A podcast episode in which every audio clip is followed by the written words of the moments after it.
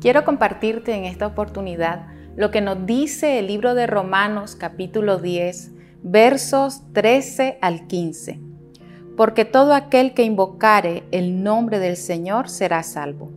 ¿Cómo pues invocarán a aquel en el cual no han creído? ¿Y cómo creerán en aquel de quien no han oído? ¿Y cómo oirán sin haber quien les predique? ¿Y cómo predicarán si no fueren enviados? Como está escrito, Cuán hermosos son los pies de los que anuncian la paz, de los que anuncian buenas nuevas.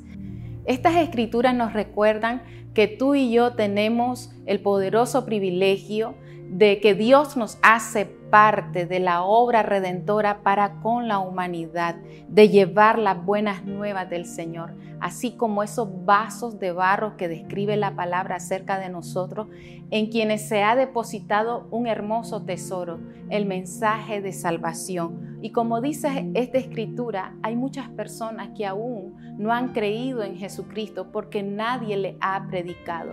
Y quizás son personas que tú conoces, algún familiar, algún ser querido, algún amigo, alguien muy cercano a ti. Y estamos viviendo tiempos muy complicados, muy complejos, en el que como creyentes debemos de discernir la urgencia del Espíritu en este tiempo, de que nos comprometamos con la misión encomendada, predicar a Jesucristo.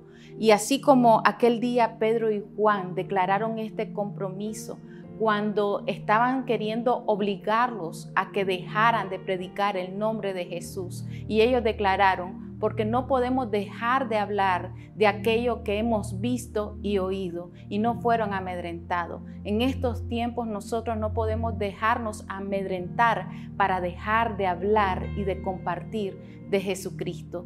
Dios quiere usarte y te hace participante de su obra redentora para que anunciemos las virtudes de aquel que nos ha llamado a su luz admirable. Todos los días tenemos la oportunidad de compartir de Jesús. Tú puedes dejar que Dios te use en esa manera y que venga desde los cielos como un sello sobre tu vida, como declara la palabra. Cuán hermosos son los pies de aquellos anunciadores de la paz, de aquellos que anuncian las buenas nuevas de salvación. Que Dios te bendiga.